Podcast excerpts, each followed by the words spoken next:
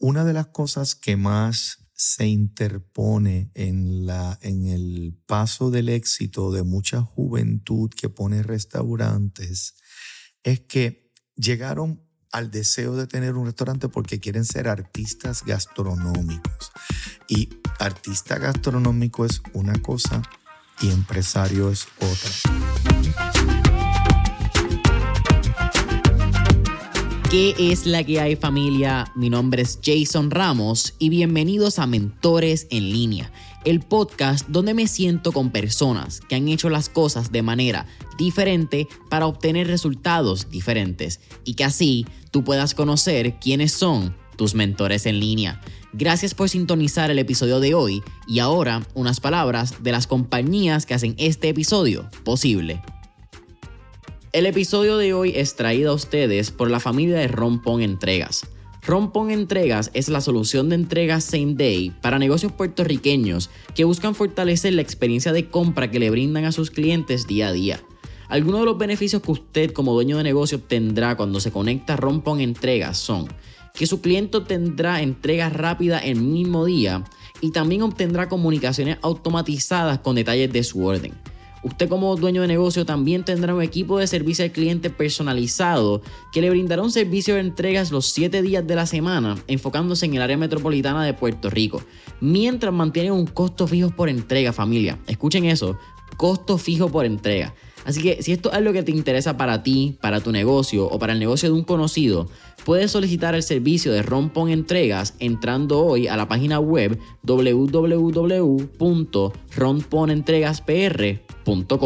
Nuevamente, www.ronponentregaspr.com. Willow Bennett, ¿qué está pasando hermano? Bienvenidos a Mentores en línea. Muchas gracias, un placer estar aquí. Oye, Willow, eh, el placer es todo mío. Estuvimos hablando un poco en el pre-podcast session, como te mencioné. Uno agradecido por la oportunidad, de verdad, un honor tenerte. Creo que, como estábamos hablando, hay niveles al juego de las artes culinarias. Creo que hay niveles también a cómo identificamos o cómo el arte se identifica en nosotros, cómo sabemos exponer el arte y hasta qué punto permitimos que el arte entre en nosotros. Y yo creo que eso fue algo que a mí me llamó demasiado la atención haciendo el research porque quizás muchos conocemos a Willow de Puerto Rican Flavors, quizás conocemos de Picayo, quizás conocemos ahora de Willow's Eatery, pero yo creo que bien pocas personas saben tu background artístico. Y aunque sí hable de la fotografía, me tomó la libertad de hacerte la pregunta, ¿verdad? Porque la encontré en el research. ¿Cuán cierto es que antes de la cocina y antes de la fotografía, tu pasión era la música? Tú eras baterista y creo que saxofonista. ¿Llegaste a tocar? Bueno, yo la, mi primer eh, deseo de practicar un instrumento fue saxofón. Y entonces eh, cogí clases de saxofón y tenía uno, pero nunca hice nada, mm, ni toqué con nadie. Y entonces la parte de la batería vino después. Ya, ya, ya estaba casado, tenía eh, mi primer hijo, Gonzalo. Y entonces Gonzalo un día dijo que quería tocar batería, pues yo fui. Eh, cuando existía Villa Piano, y entonces empezamos a coger clases los sábados, y dije, bueno, pues es una forma tremenda para hacer bonding, ¿verdad? Con Gonzalo. Y él como que se desencantó y yo me quedé. Entonces, de ahí para adelante, pues tengo historias con la batería. He hecho shows tocando batería. No soy un gran baterista, porque no soy un gran baterista. Eh, pero disfruto tocar batería, he tocado, me han pagado por tocar, eh, tú, sabes, todas esas cosas. Eh, pero al final del día, eh, y tengo una batería ahora mismo, eh, tú sabes, eh, en, mi estudio tengo una, una batería y toco ahí, tú sabes, y me, me, me entretengo más que nada. Vamos a, a esos tiempos de chiquito, vamos, ¿cómo era Willow? Sure. Pues yo te puedo decir, mira, yo eh, tipo hiperactivo todo el tiempo, as, as per my mother. eh, y ella pues eh, decía que ella se mantuvo delgada porque tenía que estar detrás de mí todo el tiempo. Y entonces, inconsciente, eh, a los tres años, por estar trepándome por una cuestión y caerme eh, de, de espalda, pues mi, primer, mi primera inconsciencia eh, pues fue a los tres años. Solo para, para pues, dar detalle de la hiperactividad, ¿verdad? Entonces, de momento, eh, vengo de una, eh, una casa de clase media, padre y una madre que más cariño y más amor no nos pudieron eh, brindar.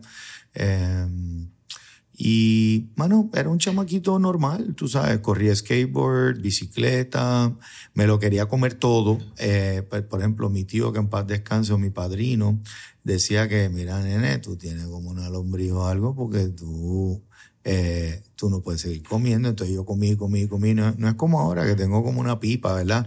Antes yo era flaco que si el viento soplaba fuerte me, me llevaba enredado. Por lo tanto, he siempre sido eh, interesado en la comida, aunque no siempre desde la perspectiva de prepararlo, ¿verdad? Eh, pero, eh, tú sabes, como joven, pues cogí clases de dibujo, pues eso me ha ayudado después ahora cuando quiero hacer otras cosas, me ha ayudado para la composición con elementos de la fotografía. Esto me ayuda para presentaciones de ciertos platos y cosas, ¿verdad? Pues todo eso tiene alguna, alguna propuesta dentro de la fórmula general.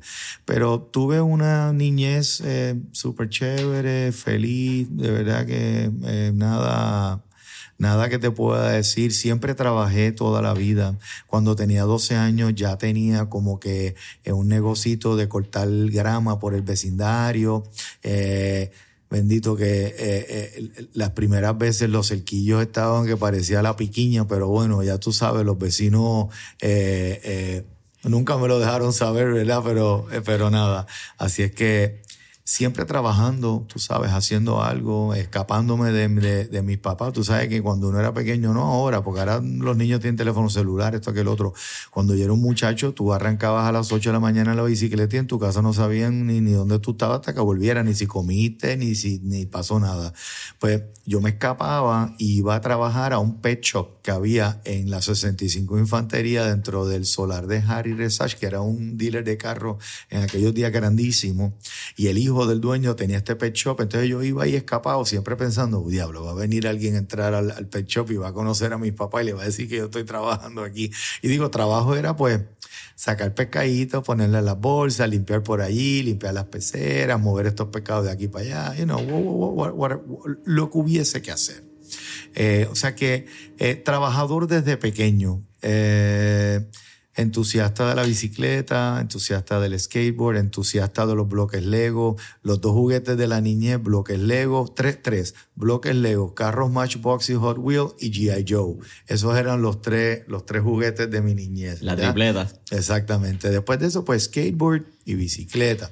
Eh, jugué pelota como loco, eh, jugué algo de baloncesto, pero más pelota que, que baloncesto la comida, mencionas que siempre te gustaba comer, siempre era elemento. Yo creo que la comida es algo bien normal en el ser humano, ¿verdad? Porque tenemos que ingerir calorías para mantenernos activos y por mantenernos viviendo. Pero en tu infancia, ¿hay algún plato, hay algún momento, alguna persona que tú mirando atrás en retrospectiva, tú puedas decir, mano, tú sabes que no necesariamente ahí fue donde nació mi afán por ser chef, pero ahí sí empezó una curiosidad por lo los perfiles degustativos de la comida, quizás los sabores. ¿Puedes identificarlo? ¿Realmente tú crees que fue como un acumulando puntos y acumulando experiencias que te llevó a? No, yo, yo te puedo decir que en mi caso no hubo esa, esa conexión con mi upbringing, mi niñez o los adultos que estaban alrededor mío y mi, y mi deseo de cocinar profesionalmente. Yo sí te puedo decir que puedo recordar y ponerle nombre y apellido a una cantidad de platos eh, que recuerdo, ¿verdad? Con, como por ejemplo, como te contaba antes de empezar, la abuelita mía que vivía aquí en la calle Mirto, detrás de donde estamos, pues es así el mejor pollo frito del mundo. Wow. El mejor pollo frito. Y entonces, y el mejor arroz con salchicha. Entonces, eh, mi otra abuela hacía el mejor jamón con piña y ensalada de papa y el mejor antipasto. Entonces, esos fueron como eh, experiencias eh, que yo en, en, en, los libros he escrito, ¿verdad? De que la, la experiencia gastronómica, cuando uno la ve desde esta perspectiva, donde de momento tú vienes y dices, ah, no, es que mi, como ya acabo de decir ahora, mira, el mejor pollo frito era el de mi abuelita Milagro, ¿verdad? Y el mejor jamón el de mi abuela Evelyn. Entonces, de momento, ¿por qué? Porque el amor es una emoción transferible a la comida, por lo menos eso pienso yo.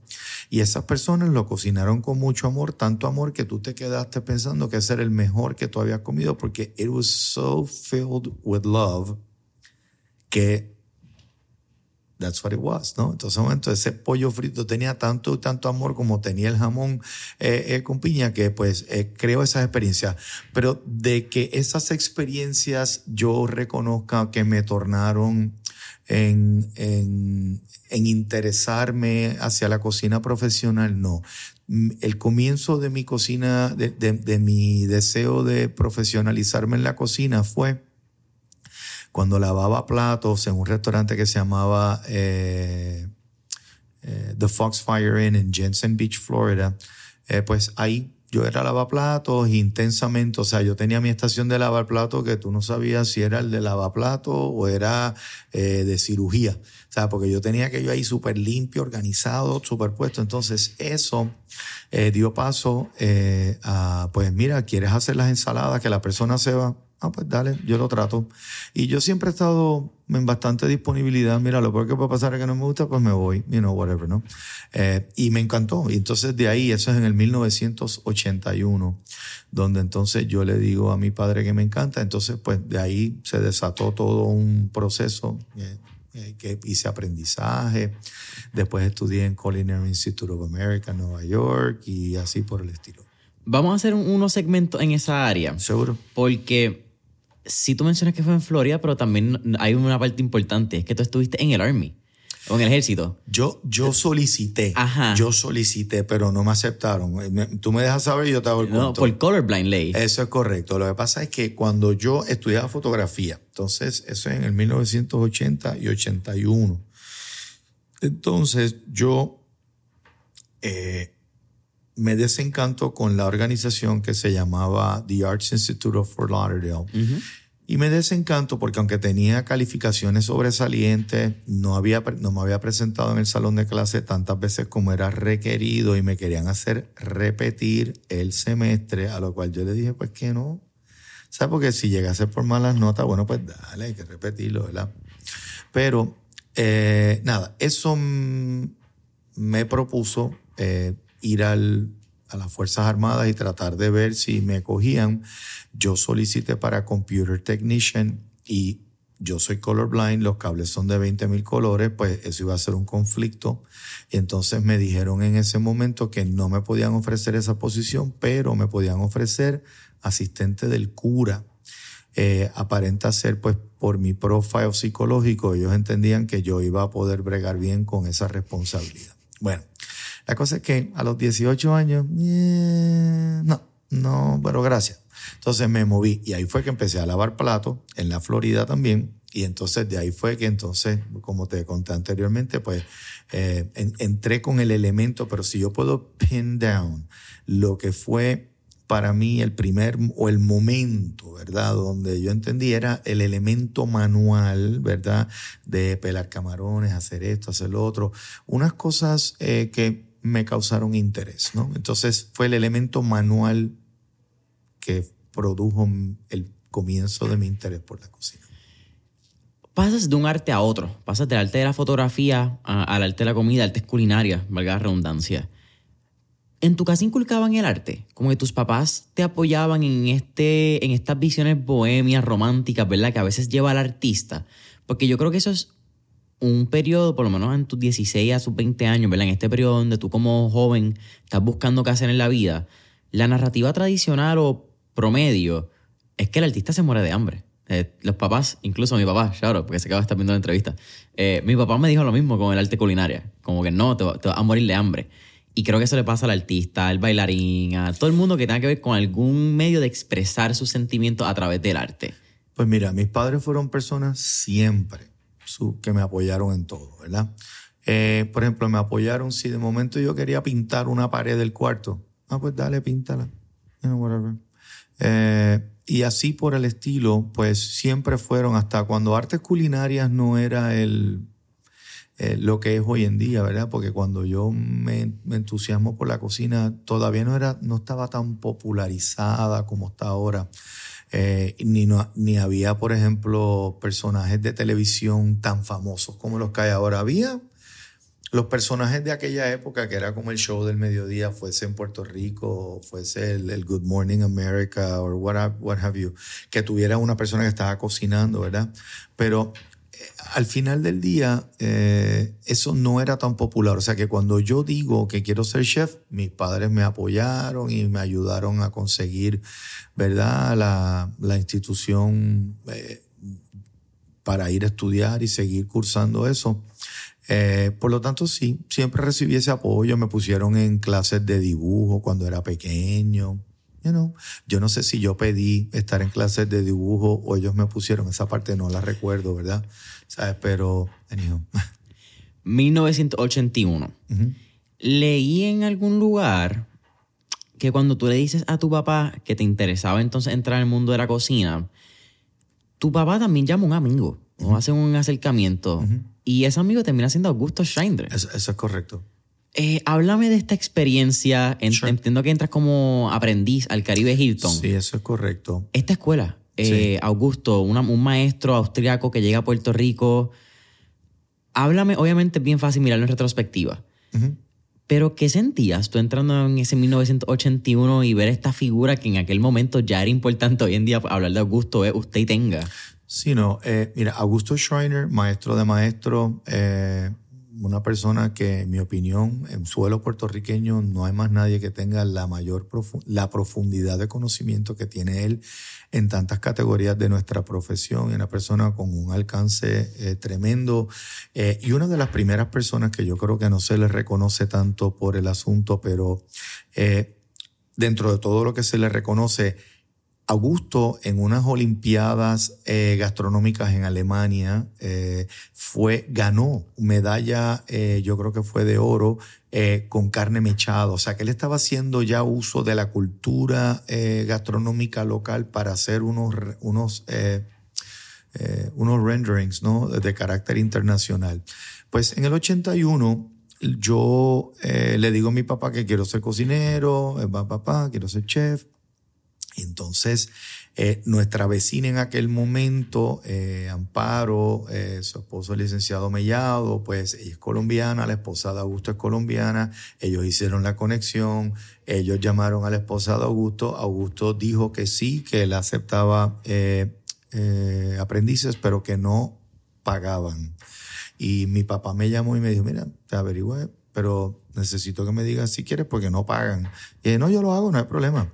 Lo cual puede sonar, y digo, yo trabajaba 12 y 14 horas al día, eh, algunas veces jornadas de 14 y 15 días sin día libre por un año entero, lo cual puede sonar como que yo estaba, no sé, esclavizado o algo, ¿verdad? Pero la realidad del asunto es que yo estaba en Disneylandia, porque el Caribe Hilton en aquel momento no es, no es lo que es ahora, ¿verdad? Ahora está mucho más comercializado en aquel momento el epicentro gastronómico del país era ese, por lo, por lo tanto, para un muchacho joven del Río Piedras, ¿verdad? Pues yo probé mostaza Dijon, prime rib, langosta termidor, soufflé de chocolate, y, la lista sigue y sigue y sigue. Entonces para mí era como, wow, wow, wow. O sea, todos estos platos. Entonces en aquel momento no solamente yo aprendí un montón de cosas, sino que como yo estaba tan dedicado, me daban muchas responsabilidades que no le daban a un montón de personas porque pues nadie quería, como dicen en el, en, eh, por ahí, nadie le quería meter mano a ciertas cosas, ¿verdad?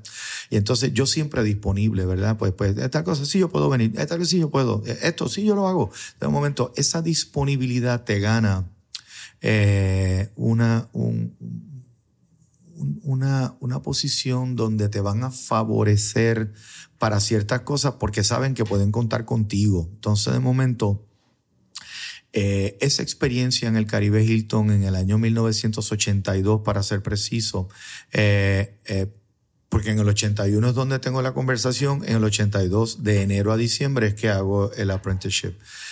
Yo aprendí tantas y tantas y tantas cosas, probé tantas y tantas cosas que para mí era wow. O sea, yo estaba mesmerized, ¿no? De, de, todo lo que estaba aprendiendo, todo lo que estaba probando.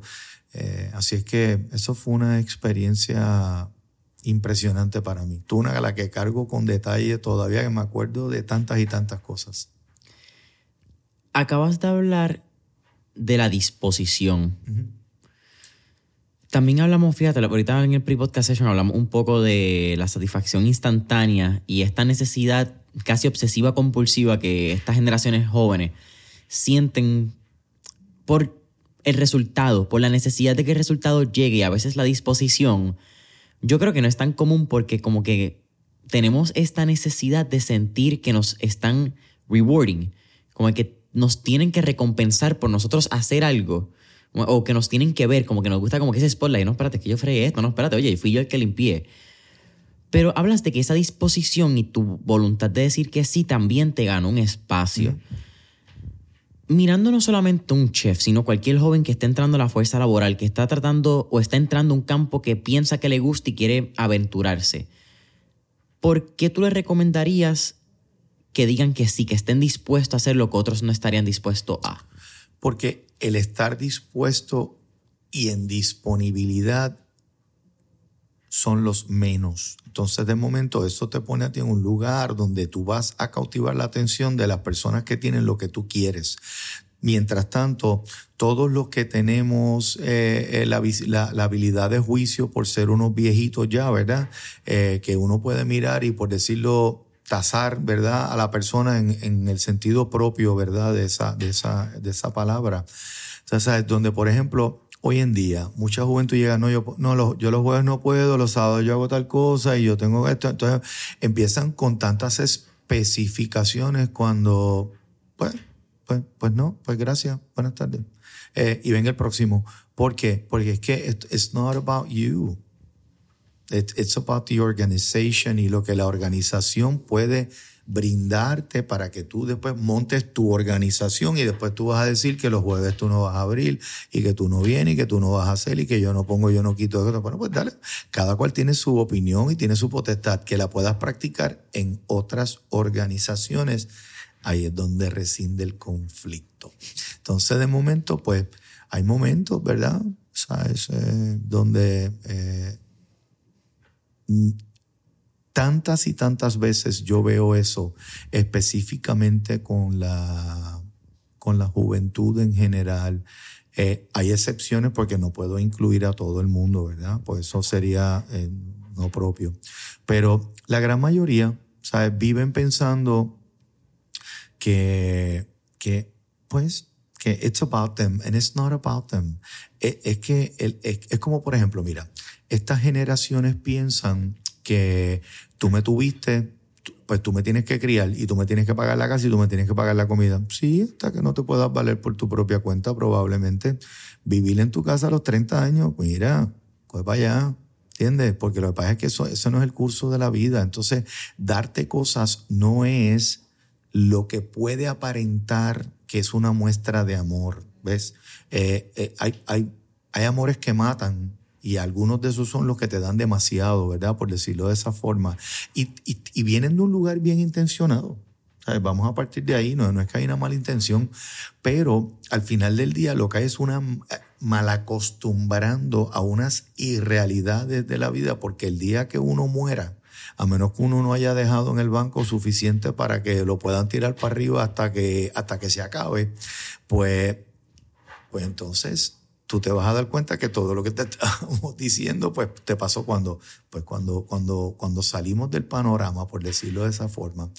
Por lo tanto, estar en disponibilidad es crítico para alcanzar cosas que, que no tengas, que quieras. Porque a lo mejor no tienes que estar en disponibilidad y tienes muchos recursos económicos, pues puedes ir a una gran universidad, pues, pues dale, whatever y fuiste, o de momento tu familia conoce a XYZ, pues te consiguieron un trabajo en algún lugar y allí pues te mantendrán hasta que la diplomacia parta por el lado más fino, si es que ese personaje no logró vivir a las expectativas de la empresa.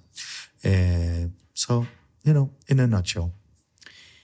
Hablas de la organización y el rol que tienes tú dentro de una organización y hablamos del año 1981-1982. una vez tú sales del Hilton, entra a la CIA, entra al Culinary Institute of America. Ajá. Eh, y no, CIA, Culinary Institute, no el CIA del gobierno. Correcto, ¿verdad? vamos a hacer esa, esa aclaración.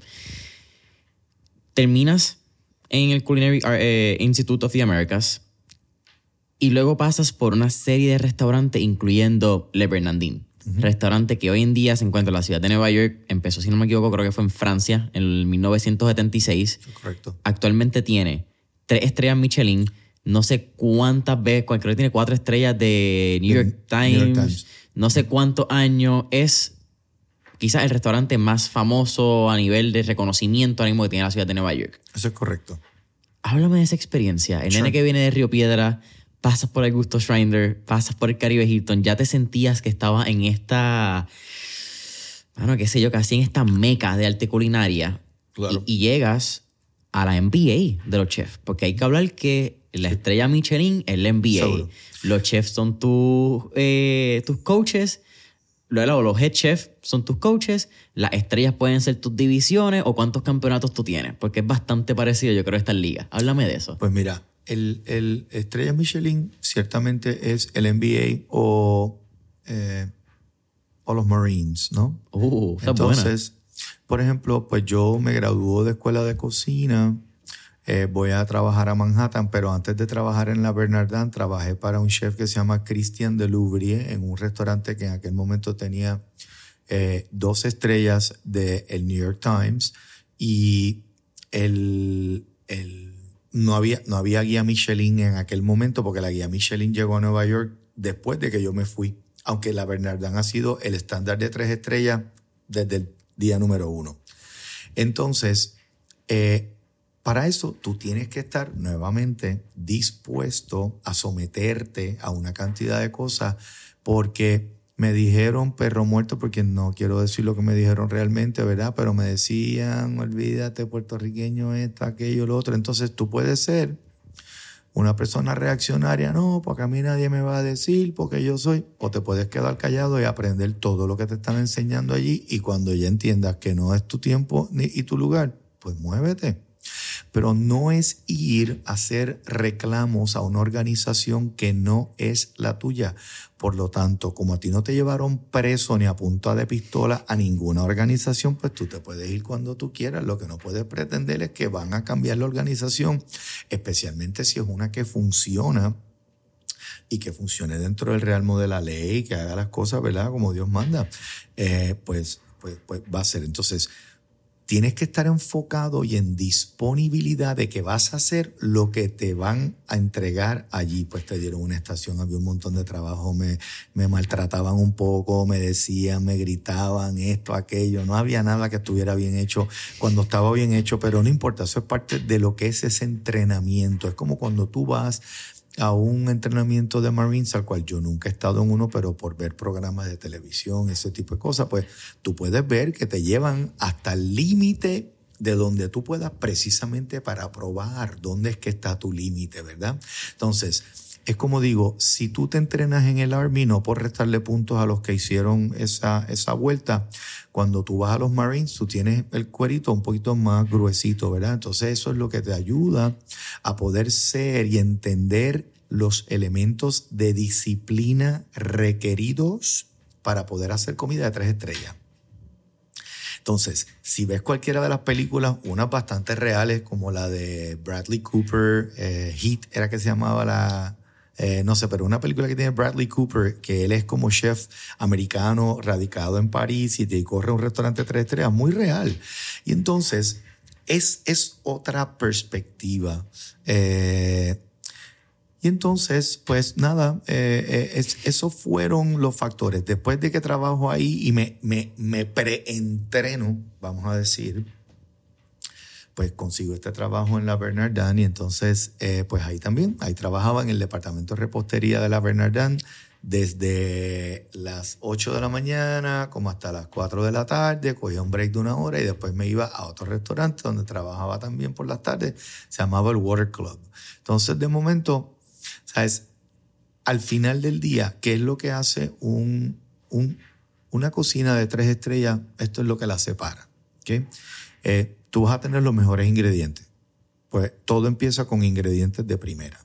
Entonces, tú vas a tener una disciplina de cómo es que tú vas a trabajar con esos ingredientes. Eso incluye que hay silencio, no hay nadie gritando en la cocina, a, menos que no haya un grito de solicitar algo o regañar a alguien, sí, eso hay. Pero de, de, estar así o con música puesta, eso es imposible. No puede haber música en la cocina.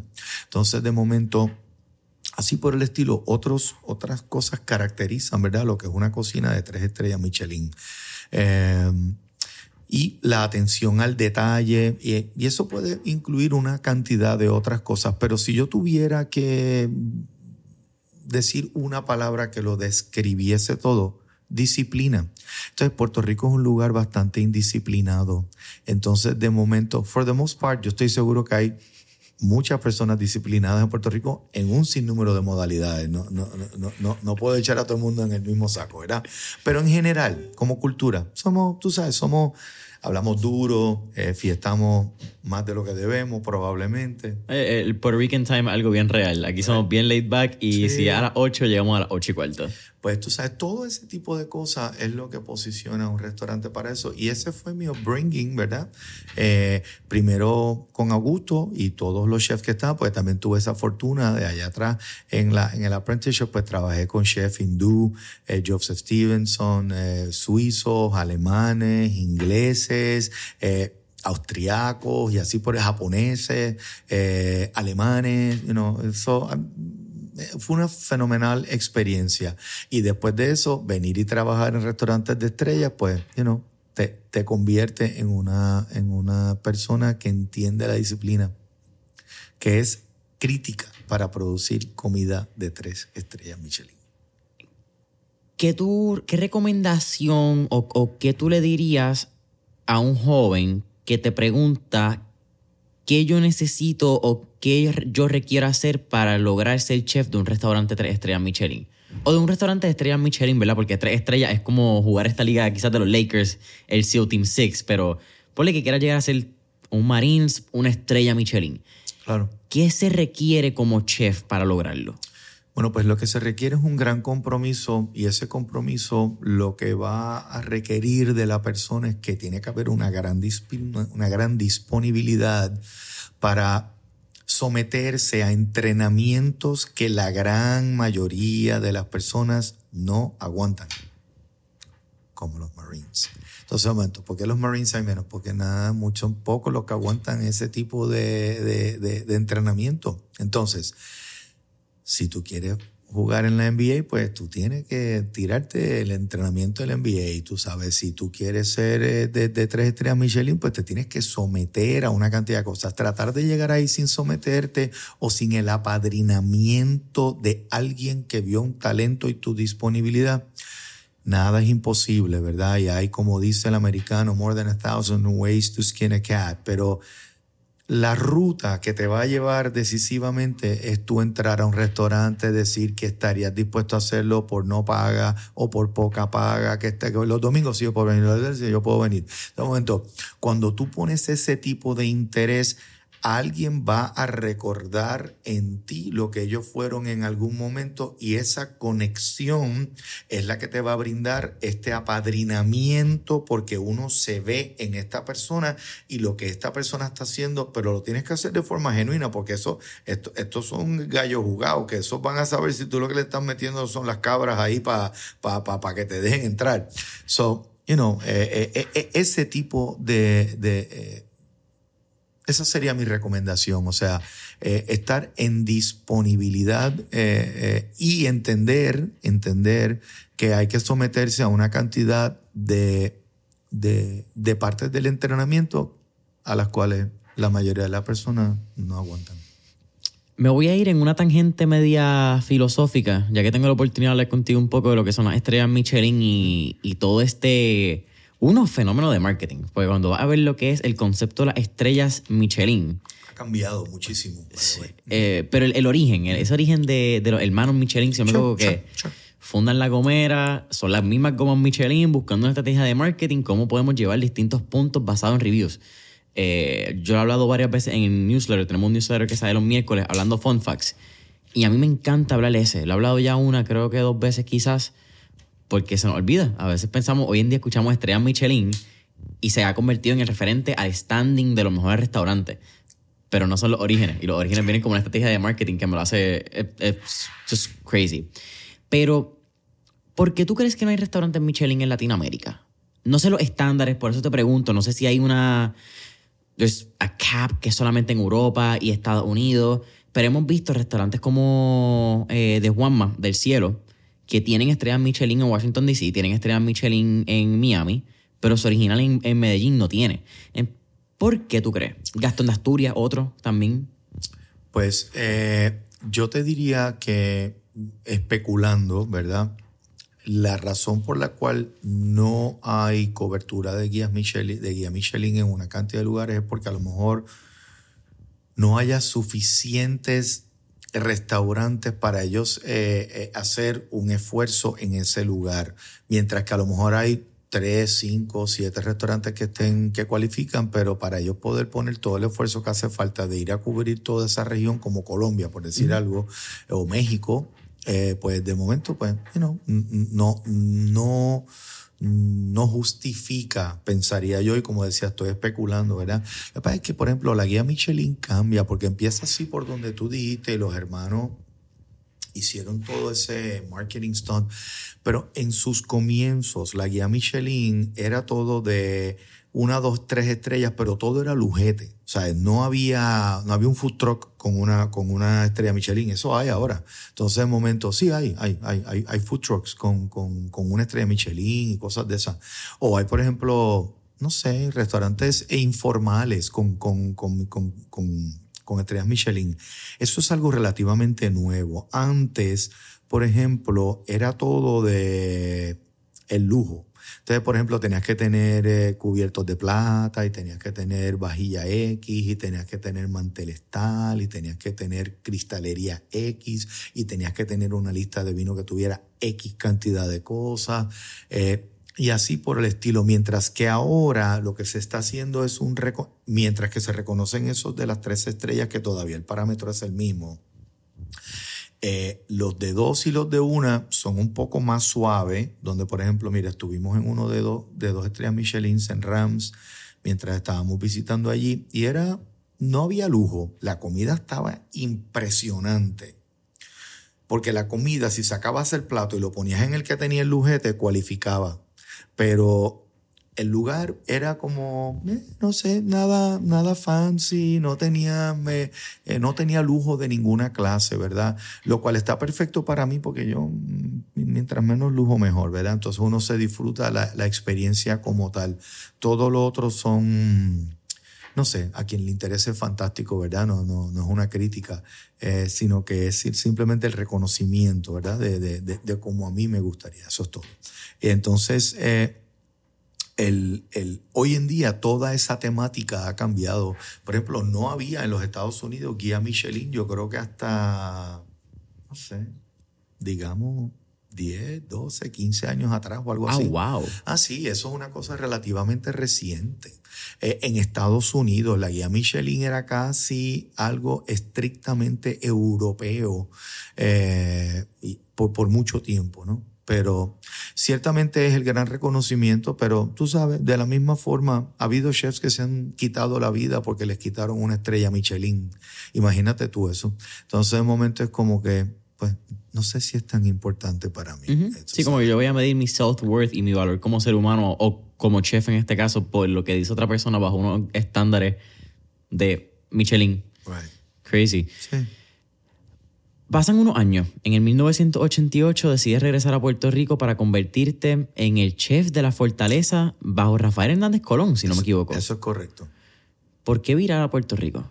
Pues mira, eh, en aquel momento, eh, quien es mi esposa hoy en día y mi amiga de hace 45 años, Lorraine Rodríguez, eh, pues em, Lorraine trabajaba en la fortaleza allá y yo estaba entre medio de trabajos y ella me llamó, porque nos conocíamos hace muchísimo tiempo, y entonces me dijo, mira, aquí hay una posición, si te gustaría venir a tratarla, pues entonces eh, yo vine a Puerto Rico y cociné para el gobernador, le gustó lo que cociné y me contrataron. Así es que así regresé a, a, a Puerto Rico. Andaba por Chicago en ese momento ya. era chef en aquel momento de un restaurante que se llamó Yvette's. Eh, y la realidad, la realidad del asunto fue que they fired me from that job, right? Eh, y entonces, eh, pues nada, I was in between jobs, ¿no? y entonces estaba mirando otras cosas, regresar a Nueva York y no sé cuánto y qué sé yo qué. y la realidad del asunto fue que así, así fue. Lorraine me llamó, yo vine, hice mi mis pruebas, ¿verdad? les gustaron y el resto fue historia. Eh, agradecidísimo de, don Rafael y doña Lila, porque la realidad es que don Rafael ha sido uno de esos eh, gobernadores que le ponía énfasis eh, y a él tenía un interés en la gastronomía. Entonces él quería, él quería que si iba a ser una cena de Estado, pues que hubiera un menú, ¿verdad? Y yo sé, eh, él, él, probablemente estaba pensando que quería algo que equiparara las calidades de otras mesas de Estado a las cuales él asistiese cuando estaba en, en otros, lugares, en otros lugares que no fuesen Puerto Rico, ¿verdad? Entonces, para mí fue un gran tiempo porque yo le he cocinado a la gran mayoría de los gobernadores, eh, eh, con la excepción de Sánchez Vilella, Luis Muñoz Marín, pero, eh, y don Luis Aferré. Con la excepción de esos tres, yo a todos los otros en algún punto o en otro yo les he cocinado. Y entonces, el que yo reconozco, y no es que yo me sé, ¿verdad? La, la, la vida y milagros de cada uno de ellos, ¿verdad? Pero el, el que siempre tenía énfasis en el vino y en que hubiese una combinación de vino y comida y que sirviésemos cosas que no fueran tan tradicionales, sino que pues, nos incursionáramos en verdad en, en, platos más sofisticados y todo ese tipo de cosas. Eh, era, es él, eh, y entonces es don Rafael. Y entonces, eh, pues para mí la gran oportunidad, ¿verdad? Porque mira, yo caigo aquí, de momento le interesa esto, pues wow, ¿no? Me, me brindó oportunidades. Así es que, nada, eso fue una, una de esas grandes experiencias. Y lo que pasa es que ser chef de una casa, ¿ok? Y aunque esa sea una casa muy importante, ¿verdad? Eh, todavía las casas funcionan como las casas. ¿Qué yo quiero decir con eso? Pues que algún día tú llegas hasta tu casa y que tú querías comer, yo no sé, tuna fish, eh, un sándwich de tuna fish, pero no es que buscaran un pedazo de sushi tuna y te la cocinaran y la majaran, hicieran una mayonesa homemade. No, no, no, ahí con mayonesa comercial y de la lata, abre, la ponla y, me, y nos fuimos. Entonces, eh, pues nada, tú sabes, de, de, eso se trata. Tienes que ir desde lo sofisticado hasta lo no sofisticado y está todo eh, eh, jugando un rol diariamente. hay muchas cosas improvistas. Mira, mañana a las 9 de la noche, mañana necesitamos donas para 800 jóvenes que vienen de no sé dónde y tienen que estar listas a las 9 de la mañana. Oh my God. Bueno, pues hay, hay, hay recursos para poder hacer todo eso, ¿verdad? Entonces, en momento, pues o sea, fue una experiencia tremenda, tremenda. Y de ahí, eh, pues, en el 1990, Lorraine y yo abrimos el primer restaurante que fue Picayo, que era todo de comida Cajun Creole, a diferencia de lo que fue más adelante. Pero anyhow, yo sé que tú llevas una cronología. No, no, pero me eh, gusta, porque, pero quiero hacerte una, una pregunta primero, entre un comentario que dijiste, porque sí, ya como que iba a brincar al 90, así que estamos viéndolo. Eh, pero en una entrevista que pude leer tuya, donde tú hablas de tu experiencia en Top Chef, que es bien loco, porque primero eres juez en, en Top Chef y luego entras a Top Chef Masters. Tú hablas que la diferencia entre Top Chef y Iron Chef América es el, el improvisar. Es que en Top Chef tú tienes una canasta que te abren, estos son los ingredientes en 30 minutos, ¿qué yo voy a hacer aquí?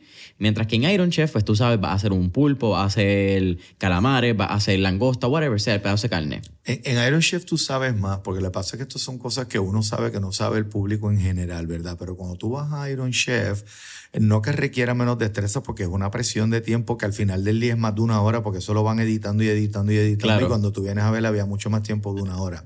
Pero, por ejemplo, cuando tú eres un contestant de Iron Chef, tú tienes que mandar eh, te van a decir, si fuera pulpo, ¿qué tú harías? Y si fuera eh, hígado de ganso, ¿qué tú harías?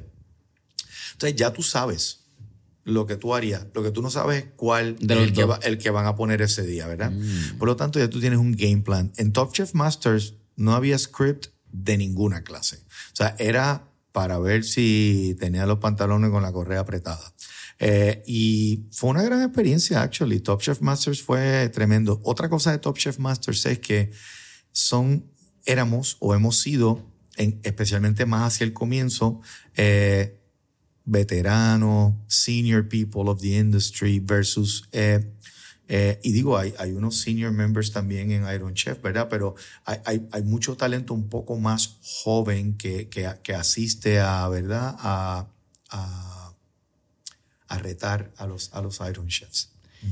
¿Tú crees que la grandeza, y te hago el comentario de Top Chef porque mencionaste con eh, tu experiencia en la fortaleza, que pues funciona como una casa. Hay veces que quizás va a querer bien high-end, hay veces que va a querer la lata de tuna, ábrela por ahí para abajo, un poco de mayonesa, lechuga, tomate, en un pan, tostaste y nos fuimos. ¿Tú crees que ahí está la grandeza de los grandes chefs, valga la redundancia? El saber moverse de lo más fino hasta lo más tradicional y saber bandearse entre los espectros de la comida. Bueno, eh, va a haber chefs que no van a tener esa flexibilidad. Va a haber chefs que dicen, no, yo no, si es de tuna, pues yo no voy a hacerlo. ¿Sabes? Eh, pero en mi caso, sí, yo, yo tengo flexibilidad. Te voy a explicar por qué. Yo soy de Río Piedra. Yo comí tuna con mayonesa, mm, whatever. Eh, y eso que hacía mi papá, que la hacía súper rica, que es la receta que yo uso siempre. Cebollita, sweet relish pickle, mayonesa y lechuga y tomate a veces, otras veces no. Entonces, de momento, cuando, cuando yo creo que eso va a ser una cosa que va a ir más de individuo en individuo, hay personas que no quieren bregar con ciertas cosas. Yo te puedo decir que en una extensión de ese concepto y tu pregunta, la pandemia, cuando vino, eh, el que no tuviera esa flexibilidad se iba a ver mucho más apretado de lo que se vieron aquellos que tuvimos la flexibilidad, como por ejemplo, cuando nosotros vino la pandemia, yo vendía queso americano, pan blanco, leche, ahí en la tiendita, tenía 20 mil cosas que no son parte de mi roster y cosas que yo no hago, pero en ese momento eso era lo que había que hacer, pues entonces lo hago. Yo en un momento soy guest speaker de el, uh,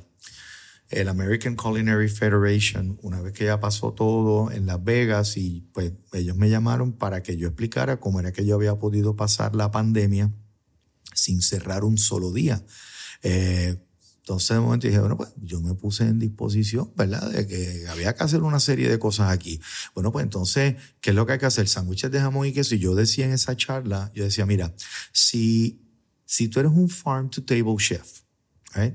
y llegó la pandemia, y hay una pieza de negocio que es de, eh, no sé, cuatro mil sándwiches semanales o diarios eh, de jamón y queso en pan blanco.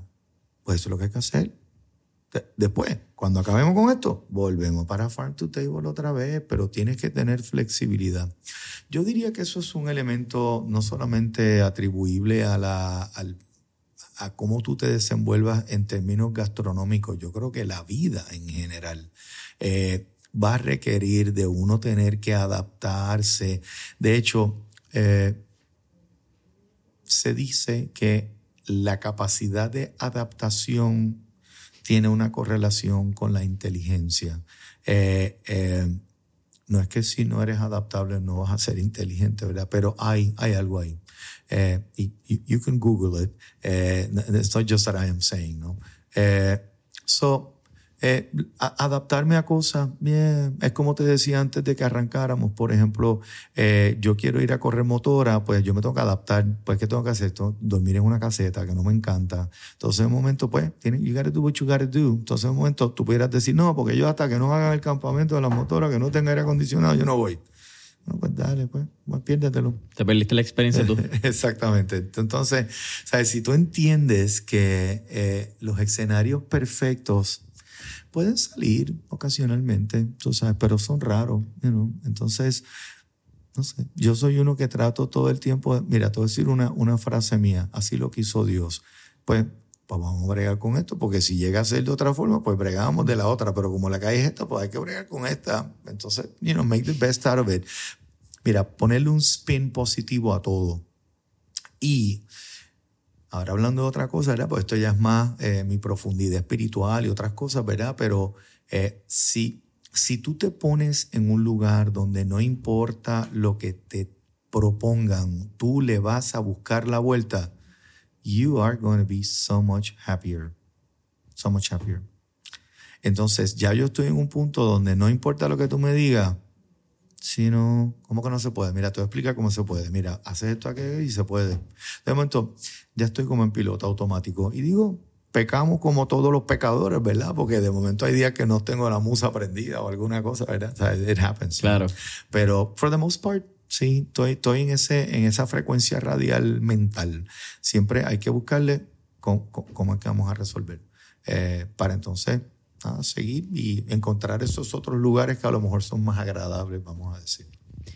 Mencionaste 1990, abres con tu esposa Lorraine lo que es el primer picayo. Y ese es realmente, yo creo, tu brinco al emprendimiento. Eso es Eh, correcto, al empresarismo, absolutamente. Sí, sí, sí. Ahí te hago dos preguntas. Por, uno, ¿por qué brincar al, al empresarismo, ¿verdad? Abrir tu propio restaurante. Llevabas ya varios años exitosamente siendo chef de otro restaurante y habías ganado esa experiencia. Lo que fácilmente podías seguir continuando tu carrera. Eso era, mucha gente lo utiliza y lo, y lo hace. La mayoría. Pero entonces, háblame de este brinco de. O la pregunta bien puntual. ¿Se te hizo fácil delegar y confiar en otros chefs para que tú fuesen parte del restaurante sabiendo que era tu nombre, el que estaba en, en- la mesa, en el juego? Pues mira, te, te puedo decir un par de cosas. Eh, la razón de por qué llegué a tener un restaurante, nunca, un- esto es otra cosa mía, ¿ok? Eh, de mi desarrollo. Yo he ido donde el viento me llevó.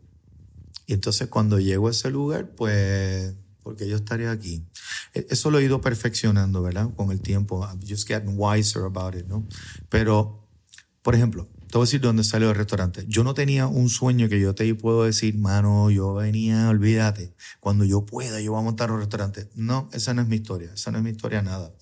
Eh, un primo de Lorraine, Jerry, eh, va por allí caminando por el viejo San Juan y dice, oye, dile a Willow que hay un lugar ahí frente a Doña Fela que está buenísimo para poner un restaurante.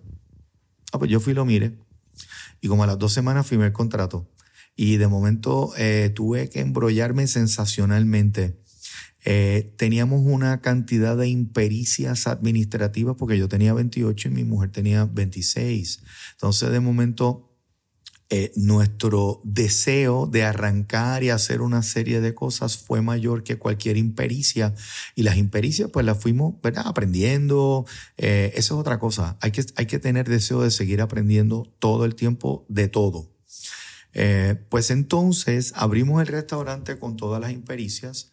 En ese momento yo lo cocinaba todo precisamente para asegurarme, pues yo estaba levantando una reputación. Yo lo cociné todo hasta el 1996. Wow.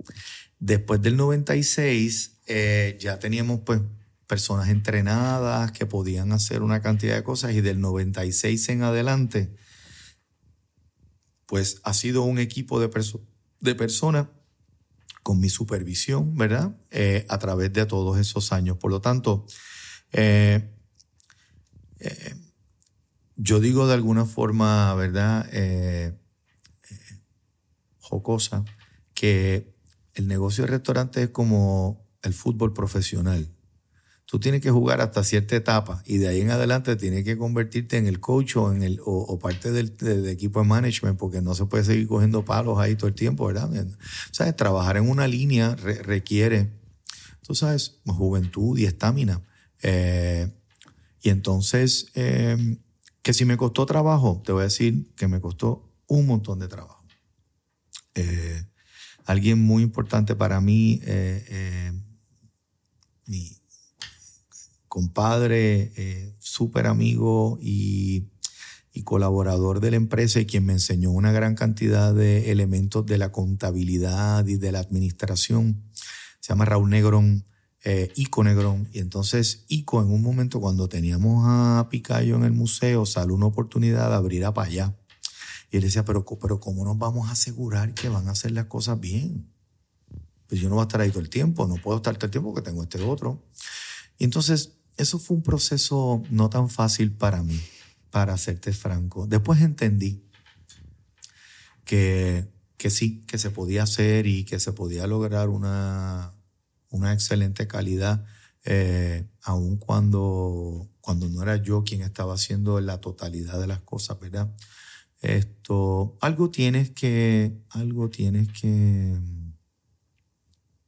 considerar o adaptarte nuevamente, adaptarte al hecho de que no todo va a ser exactamente como tú querías, pero mientras cumpla con los parámetros de lo que es el core, de lo que tú persigues en calidad, pues a lo mejor hay una versión, eh, déjame ponértelo así, a lo mejor yo ponía el salmón derecho y esta persona que está haciendo las funciones ahora lo pone un poquito de ladito, pero está lindo, ok, dale, next. De momento, hay quien, no, que no se puede porque no está derecho. Bueno, pues te vas a quedar trancado en que no se puede porque no está derecho. Entonces, todo eso depende si tú quieres vivir contento de irte para tu casa, de que todo estuvo perfecto, pues quédate ahí. Y eso está perfecto. Pero eso tiene una serie de limitaciones y un desgaste físico. Eh, eh, por, por, lo que, you know, yo prefiero supervisar. Hay un intermedio, pasan 20 años, hablas de Payá, también estuvo Varita. Eh, en ese creo que intermedio también entonces Payá cierra, creo que en el 2011. Bueno, tú lo vendes Payá. Yo, yo, no, no, yo, yo vendo mi partnership a los socios y entonces ellos se quedaron operando eh, un tiempo adicional hasta que entonces eh, lo cerraron y vino José Enrique a, hacer eh, Capital, era que se llamaba donde estaba para allá. Interesante, así que también tuviste un legado, como que ese lugar también siguió creando otro chef y, otra dinámica. Sí, vinieron, vinieron unos después de, de José y ahora mismo está, de hecho, un eh, amigo, colega, eh, eh, Alexis Rivera, que fue, fue head chef de Picayo por un montón de años y ahora es el, uno de los head chefs, si no el head chef de la hacienda, pues trabaja de allí mismo, actually. De, de, yo creo que su home base es parte del tiempo, es allí dedicado donde estaba para allá, actually, que ahora es la hacienda. Claro. Sí. Abriste, cerraste, creaste conceptos, inspiraste muchas personas son 20 años de 30 años casi, un poquito más desde que abrió. 33 de empresa y 43 de, de, chef. de carrera, sí. Mirando ya tu posición como empresario y restaurator, ¿cuáles tú crees que son dos o tres errores claves principales que cometen todas las personas que abren un restaurante por primera vez? Subestimar la importancia de la administración es la razón número una para ver lugares que otherwise deberían de permanecer abiertos. Em, el cómo tú darte a conocer, eso es la otra cosa, ¿sabes? Porque tú puedes tener el mejor producto, pero si tú no tienes un canal de distribución de información donde hoy en día está difícil porque estamos bombardeados el día entero con 20 mil cosas, entonces, momento, ¿cómo, tú te como tú te consigues un espaciecito para que la gente te reconozca. Eh, la otra cosa es calidad. Por ejemplo, hay que hacer las cosas porque eh, ahí hay calidad de pollo frito y hay calidad de hígado de ganso, ¿verdad? Entonces, no trato de decir que calidad tiene que ser, pero el, ¿sabes? Hay, hay mucha desatención al factor matemático de la operación de restaurantes que, by the way, es uno de los negocios más difíciles de correr. Tú puedes, yo he tenido personas que, o no es que he tenido, que conozco personas que han corrido empresas de 200 millones de dólares, pero tenían un sueño de tener un restaurante, tenían chavos, lo montaron, lo pusieron y lo tuvieron que baratar porque lo que pasa es que no es lo que la gente piensa. El negocio de restaurantes es un ejercicio de administración contable, el cual se expone en platos de comida, pero al final del día es un ejercicio matemático.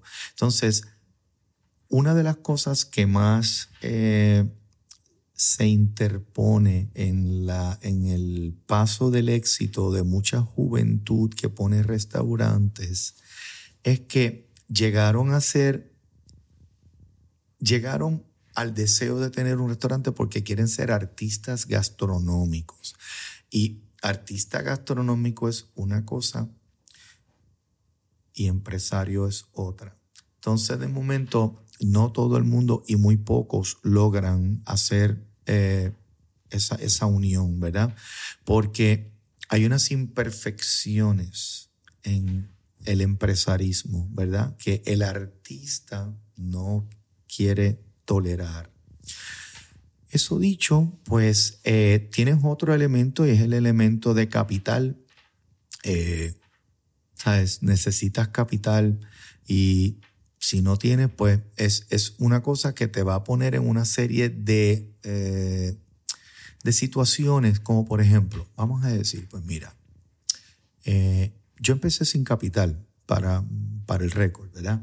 Pero si de momento te encuentras en una situación difícil, tienes que tener algo de cómo poder seguir cargando la operación sin que tu recurso sea empezar a comprar el pollo más barato, el esto más barato. o sea, pues empiezan a ir en reversa para arreglar la matemática y eso lo que hace es que pone en peligro la calidad del lugar. Entonces, cuando, ¿por qué tú sigues yendo a un restaurante?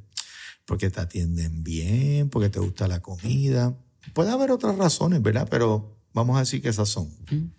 Eh, si tú empiezas a jugar con cosas pensando que los clientes no se van a dar cuenta, tú estás equivocado. Los clientes vas a saber si, si las pechugas están más finitas que las de antes, si son de otra calidad, eh, se van a dar cuenta inmediatamente. Entonces, el momento en que tú rompes la, la confianza que un cliente pone en tu operación, eso es irreparable. Ya lo perdiste. Por lo tanto, ¿sabes? puedes hacer una reputación de calidad que, mira, me costó ansiedad, me costó peso, me costó el pelo que ya no tengo. ¿Sabes? Todas esas cosas, ¿verdad? Eh, que fueron eh, byproducts, ¿verdad? De todo el, esfuerzo y el, el, empuje para poder eh, hacer y mantener un restaurante por el tiempo. Se dice que eh, eh, un, o sea, un, un, negocio que lleve 25 años de restaurante, eso es 25 años corridos, eso es un, un, logro, pero no importa si es en Australia o en Austria, o sea, it doesn't matter, o en Puerto Rico, o sea, restaurantes de más de 25 años no son, pocos. Son pocos, eso es correcto. 2000 18, 17, 18. Entiendo que es cuando Pica, eh, Picayo cesa. Correcto. Huracán María, entiendo que fue la razón principal. Eso es correcto. Ustedes estaban en el Conrad para ese momento. en el Conrad, eso es así. Eh, me imagino, no me lo has contado, pero imagino que fue pues, por la destrucción masiva que tuvo el Conrad. Pues mira, eh, tú, tuvimos allí destrucción, no rompieron los cristales, pero se metió agua, se destruyó todo aquello, se perdió todo el asunto. Ya yo tenía el arreglo para ir a San Patricio, pero mi plan era, bueno, pues sigo operando hasta que más o menos el otro esté. Entonces, pues cierro acá y me doy unos meses, entrenamos y arrancamos el otro. Se hace una transición seamlessly. Eso es correcto. Entonces, eh, nada, la vida nos propuso el huracán, pues qué es lo que vamos a hacer, pues esto, aquello, lo otro, no sé cuánto, qué sé yo qué. Y entonces, eh, pues nada, yo en ese momento, mm, la tripa, ¿verdad? Porque la tripa es más inteligente que el cerebro. Y entonces la tripa me dijo, mira, no, no vuelvas a hacer el restaurante aquí porque el tiempo que estaba, vamos a botar los chavos. Y me alegro que así lo hice y lo que hice fue, pues nada, recogí las cosas, seguí caminando y me fui, le dediqué el 100% del tiempo para acelerar la obra acá en, en San Patricio y, todo, y todos los esfuerzos, ¿verdad? Eh, así es que sí, eso, es preciso. Eso hubiesen sido casi 28 años de, de Picayo, fueron 27 y tres cuartos. Sí, porque, y aquí hago una aclaración, no tenemos nada que ver con la administración del Conrad, no conozco el Conrad, pero mirándolo objetivamente, lo que me acabas de contar hubiese sido también un proceso bien complicado para ustedes. El Conrad es el 2023 y ahora es que estamos viendo los trabajos masivos en, por lo menos en la parte, Eso es no, no- correcto. no sé si norte, sur, oriental, occidental Sí, del... sí, sí, sí, no, y, y ese reconocimiento es correcto. O sea, ellos estuvieron stagnant por un montón de tiempo y eso hubiese sido contraproducente porque no invitaba a nadie a venir a una experiencia como era Picayo, ¿verdad? Es que Yo pensaba que estaba cerrado hasta que de momento va a Starbucks y como que actually el movimiento de gente entrando, pero es Sí. Técnicamente la mitad del hotel. Pues entiendo que del, no, el- del puente para el otro lado no se pasa ya. Bueno, hay ha habido otra serie de cosas y es que el, el- el grupo eh, Blackstone, que era quien era dueño en el momento, pues estaba en un periodo de, de ver cómo vendía. Entonces, lo- el movimiento que tú ves ahora es de los que compraron a la gente de Blackstone. Por eso es que de momento ves más movimiento de construcción de lo que viste en un periodo anterior. Claro. Es que también uno entiende, ¿verdad? Después de un huracán como María, quien quiere meterle tanto billete a reconstruir algo seguro, compra. No, un- uno no juzga a menos que esté en esa posición. Y en esa posición, con tantos millones de dólares, creo que la toma es complicada. Decisiones difíciles, ¿de acuerdo? It, is what it is. It is what it is. Mira, eh, me acaba de hablar de Willow. Háblame de este paso porque yo te iba a hacer la pregunta por qué abrir un restaurante nuevo habiendo cerrado uno, pero ya realmente estaba entonces en este pase, Sí. ya era parte de los planes. Sí. Pero ese concepto, ¿cómo nace? Porque aquí tú me corriges, pero por lo que yo he visto, es como una evolución 3.0, 4.0 de Willow como chef, donde también tratas de incorporar un poquito de todo lo que habías tenido en los otros restaurantes, ¿o me equivoco? No te equivocas, actually, eso es muy preciso. Yo, yo mm, hago referencia a eso que tú acabas de decir.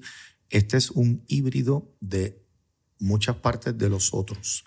Pero, en primicia, el concepto de Willow Eatery and Bar es un reconocimiento de cómo funciona la cultura puertorriqueña cuando está en Puerto Rico, lo cual da paso a una frase que yo utilizo mucho, puertorriqueños en Puerto Rico, una cosa, puertorriqueños fuera de Puerto Rico, otra cosa. Entonces, eh, cuando estamos en Puerto Rico, queremos las cosas de una forma, pues yo hice el lugar, fíjate, Puerto Rico es uno de esos lugares, pocos lugares que hay en el mundo donde aquí el racismo debe existir, ¿verdad? Pero no es evidente de día a día como es evidente en un sinnúmero de otros lugares.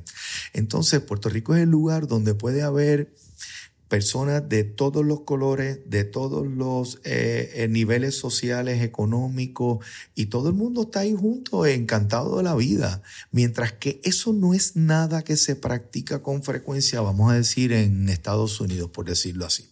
Y entonces, eh, ese elemento es parte, ¿verdad? Eh, y la informalidad, por ejemplo, cuando nosotros eh, hicimos la solicitud al grupo de arquitectura, eh, a Miguel del Río y a Miguel Calzada, que fueron los diseñadores del, del- proyecto, eh, yo pedí que fuera quincalla chic.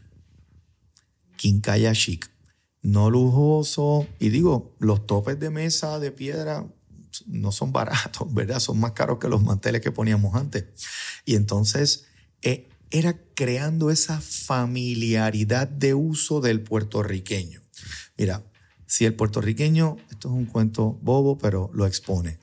Si tú vas a Disney, te estacionan en el lote 4000, eh, vienes en un, en un carrito y la gente viene, oye, qué lindo este carrito, oye, qué fantástico, organizado, fantástico. En Puerto Rico deberían poner uno, sí, hasta que tú llegas y que te digan que vas a ir a San Patricio y te va a estacionar en Guapa y va a haber un carrito que te va a llevar hasta, la- hasta las tiendas del shopping. No, eh, eso no, eso es, en, eso es en Disney, acá no. Entonces, de momento, ese tipo de comportamiento, idiosincrasia del puertorriqueño cuando está en Puerto Rico, eh, sumado a una gran cantidad de cosas que analizamos, es lo que logró el concepto que tú ves hoy en día.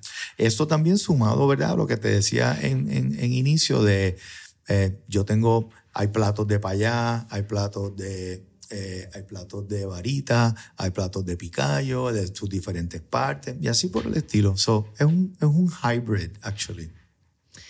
Ya quizá yéndome en unas cuantas preguntas más bohemias dentro de la cocina y, y datos curiosos que me llaman mucho la atención. Hay algo que tú hablas, y, y aquí, mira, esto es una entrevista que puede durar dos horas, Willow. Yo creo que si aquí nos vamos, podemos hablar de Top Chef, podemos hablar de eh, tus programas. Incluso yo vi el primer eh, episodio del Burén de Lula. Eh, me parece. Ah, con oye, José Andrés, seguro. Eh, ah, no, ese, ese fue no, el segundo. sí, el primero el, fue primero fui solo. de sí, sabor sí, a sí, Willow. exactamente, sí, sí, sí. eh, recientemente yo estuve en Medellín, me parece bien loco cuando ella habla de lo que son eh, las arepas. Que sosa, las Sure. arepas blancas, arepas de arroz, creo que es como ella las hace. Eh, y también las hace de maíz, maíz tradicional blanco como se hace en Colombia. No soy fan de ella, está hago la aclaración. Yo tampoco, actually. Eh, no, déjame mis arepas de coco tranquilas, mis arepas fritas aquí en Puerto Rico. Eh, son bien sosas, mano. A mí me las vendieron por ojo, nariz y boca. Y cuando yo probé eso, yo, Sí, son, son como pastosas. sí, Sí, no. sí. No es la acuerdo. textura que nos gusta a los puertorriqueños, yo creo. Pero entonces, eh, también podemos hablar de tu libro, ¿me entiendes? Puerto, eh, eh, Flavors of Puerto Rico, Puerto Rico Flavors, Sabores de Puerto Rico, un libro que yo creo que es, yo le he regalado, vaya, güey. Eso fue algo que Gracias. mirarlo 2014, casi 10 años después, eh, a mi Big Brother, que era como esta dinámica de 12 a noveno, eh, cuando yo entré a escuela superior, mi Big Brother se iba a estudiar afuera. Obviamente, está en 12, bien poco probable que tú vayas a saber cocinar. ¿Cuál fue mi regalo?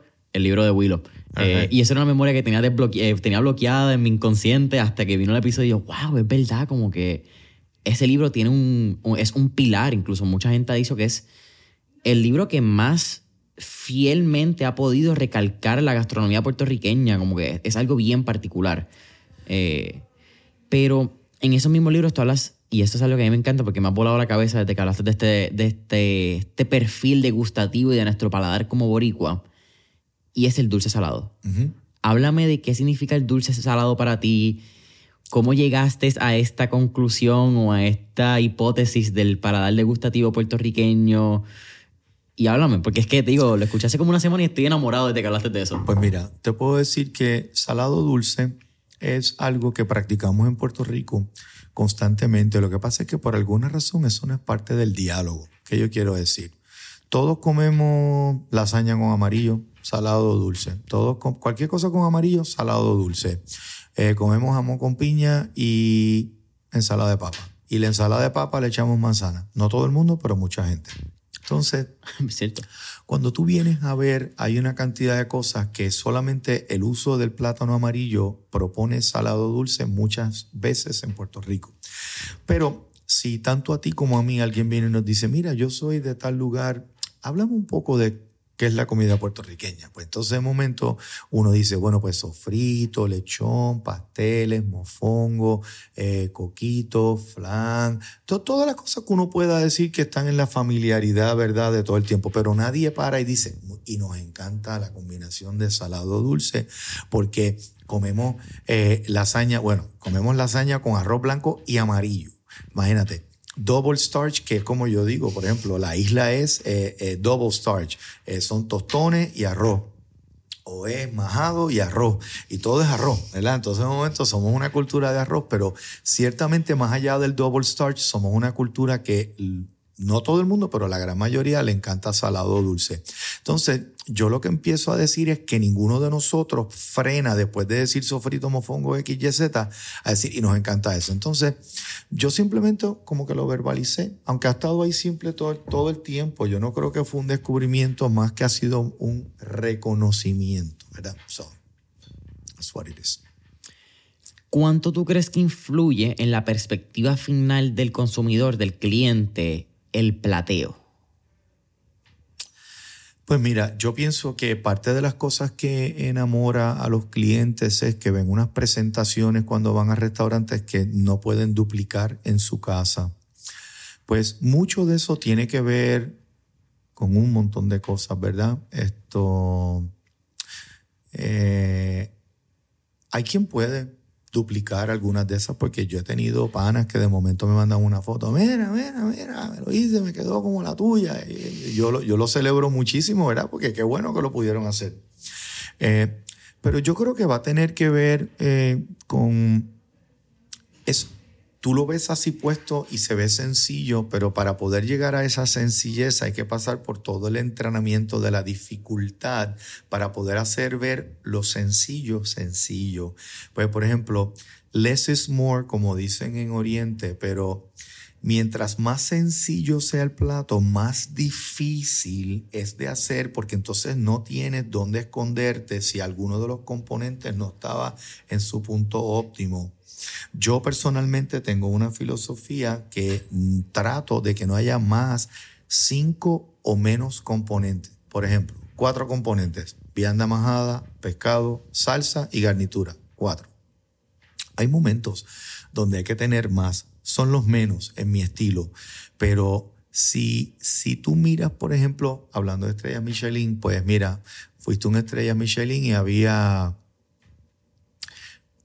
unos espárragos con mantequilla eh, y almendra. Tres ingredientes, mantequilla, espárrago y eso.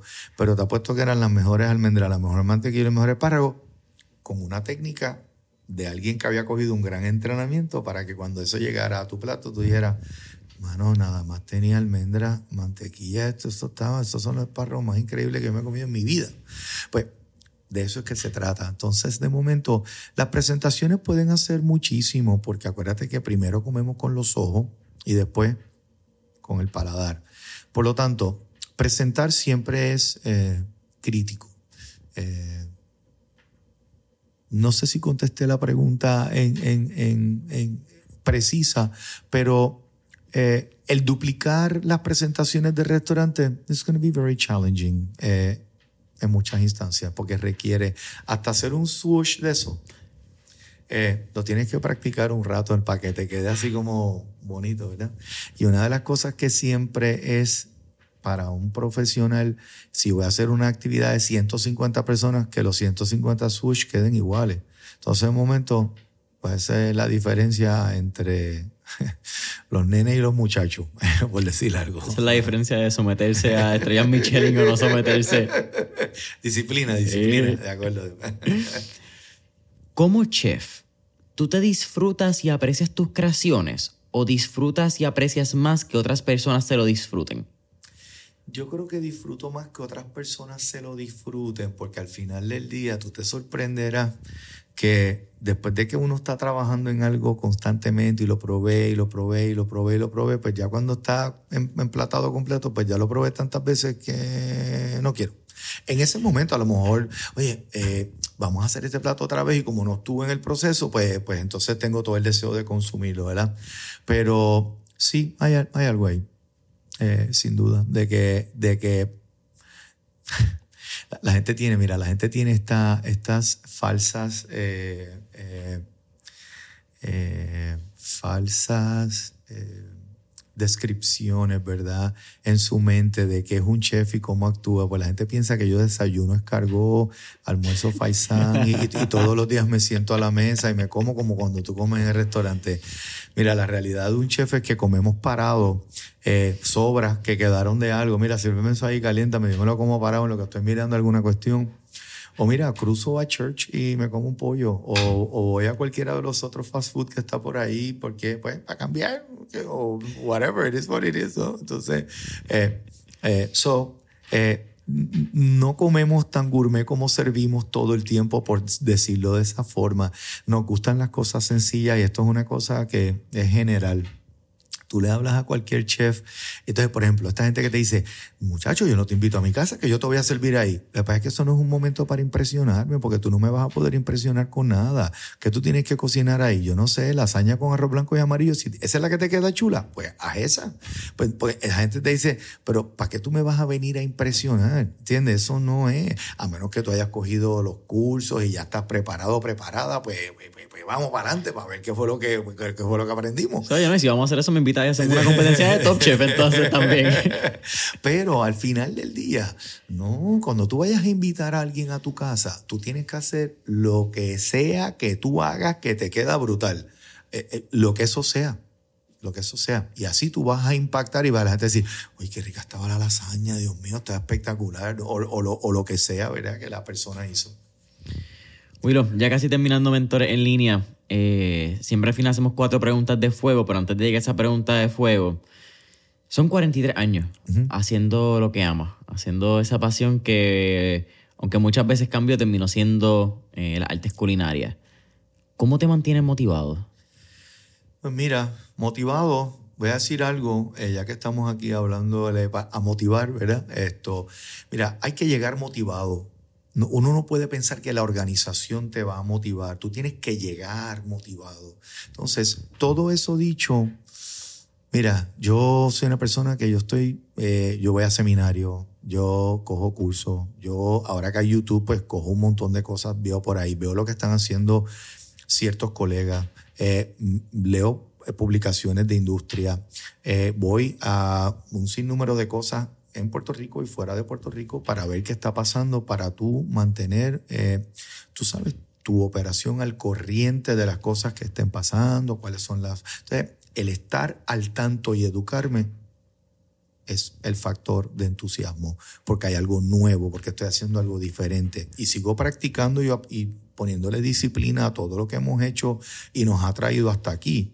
Pero ciertamente ese elemento de lo nuevo, la técnica nueva, una herramienta nueva, un estilo nuevo de hacer salsa, un estilo nuevo de cocinar, un estilo nuevo de hacer esto, pues todo eso es parte de lo que te mantiene en ese, en ese upbeat. Willow, ahora sí, eh, últimas cuatro preguntas, vamos al round de fuego. Adelante. La primera, si tuviéramos la oportunidad de estar en esta película de Back to the Future y estar en el DeLorean, ¿A qué época, década o periodo histórico te gustaría ir y por qué?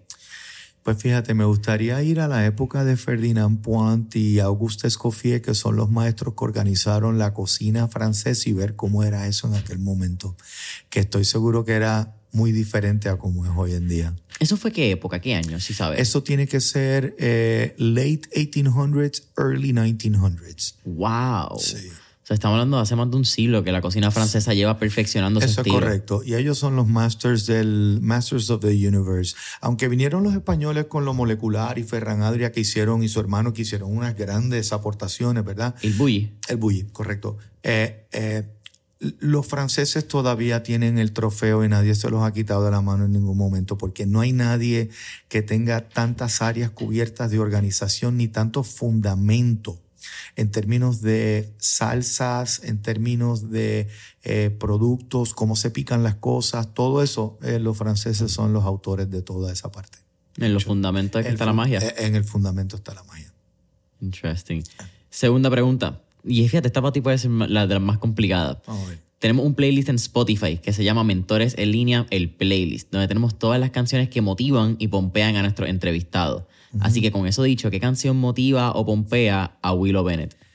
Bueno, no sé si tengo una nada más, ¿verdad? Pero mira, me gusta, me gusta The Police, eh, Roxanne está tremenda. Oh. Me gusta, por ejemplo, Supertramp, Breakfast in America. Eh, me gusta, me gusta, ay Dios mío, me gusta eh, Rush, me gustan muchas de allí. You know, al final del día soy un tipo que va en el carro con el, con el radio apagado, actually, y, no, y nunca hay música en y nunca hay música tocando en la cocina, así es que, pero yo disfruto de música, ¿verdad? En mi, tiempo privado, en unos momentos y todo, pero mi motivación no está, no está relacionada entre la música y la cocina. It's not.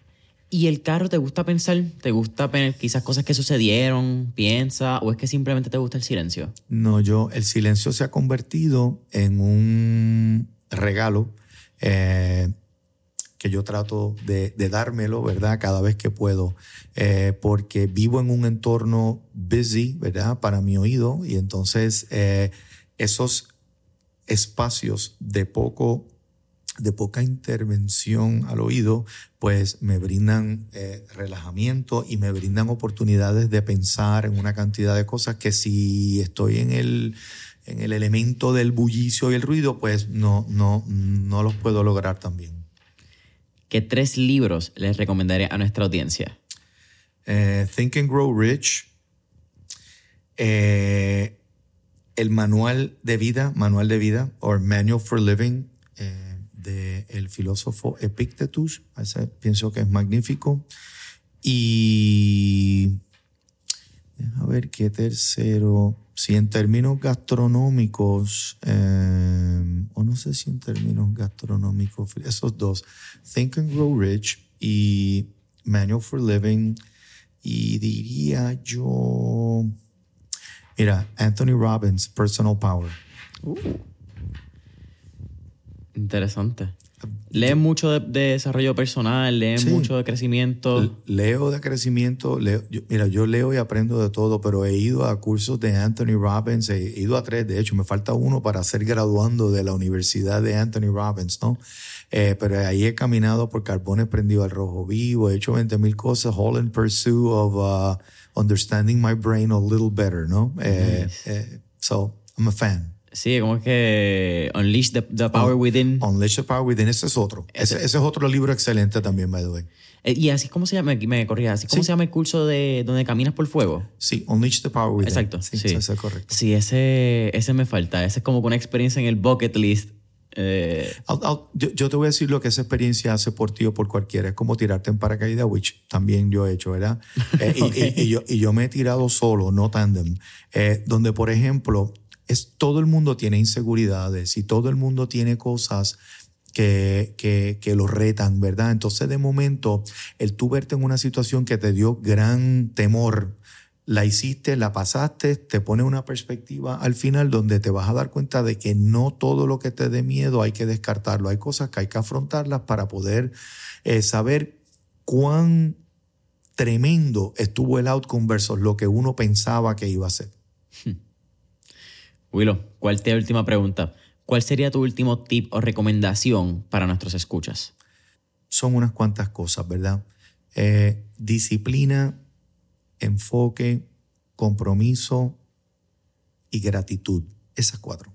Willow, para mí ha sido un honor tenerte aquí en, en Mentores en Línea. Como estaba hablando en el pre-podcast session, eh, ha sido parte de mi desarrollo culinario, ha sido parte de mi cocina en mi casa eh, tenerte aquí en el podcast definitivamente es tener un maestro y soy bien agradecido cuando tengo la oportunidad de sentarme con personas que son maestros en su campo, porque esas experiencias no pasan todos los días. Y tú sabes cuando estás frente a un maestro. Y esta ocasión para mí, una de esas, nuevamente te lo agradezco un millón. Creo que tu historia es de inspiración y no solamente inspiración porque tuviste suerte, ¿verdad? Que mucha gente le gusta hablar de tuviste suerte, estuviste ahí. La suerte es el outcome del esfuerzo. Mientras más trabajes, más suerte vas a tener. Eh, mira, sabes que hablando de eso, Teo, ayer me enviaron una foto que va bien en línea con eso. Es del libro The Richest Man in Babylon, el hombre más rico de Babilonia. Y dice: Men of action are favored by the goddess of good luck. I'm telling you, the more you work, the luckier you get. So así. Willow, nuevamente, eh, un placer. Cuéntanos, tírala ahí a la cámara. Eh, ¿Dónde pueden conseguir tus restaurantes? ¿Dónde pueden conseguir tus libros, tus redes sociales, reservaciones? Mira, promoción sin pena alguna. Mira, esa cámara es tuya ya. Bueno, pues mira, el, website es uh, willowbenet.com. el uh, Willow Eatery and Bar es el, el Instagram y el Facebook. Eh, y por ejemplo, para reservaciones puede ser en Open Table al Willow Eatery and Bar o al teléfono 787-665-0199. Allá las órdenes. Willow Eatery and Bar, disponible en Galería San Patricio, Guaynabo, Puerto Rico. Eh, Willow Eatery lo consigue en las redes sociales, willowbennett.com, familia de mentores en línea. Saben que nos consiguen en todas las redes sociales, Instagram, Facebook, YouTube, Spotify, Apple Podcast, todas las plataformas como Mentores en línea. Mentoresenlinea.com para que veas toda nuestra información, nuestro newsletter que llega los miércoles titulado Miércoles de Mentores. Y hasta la próxima.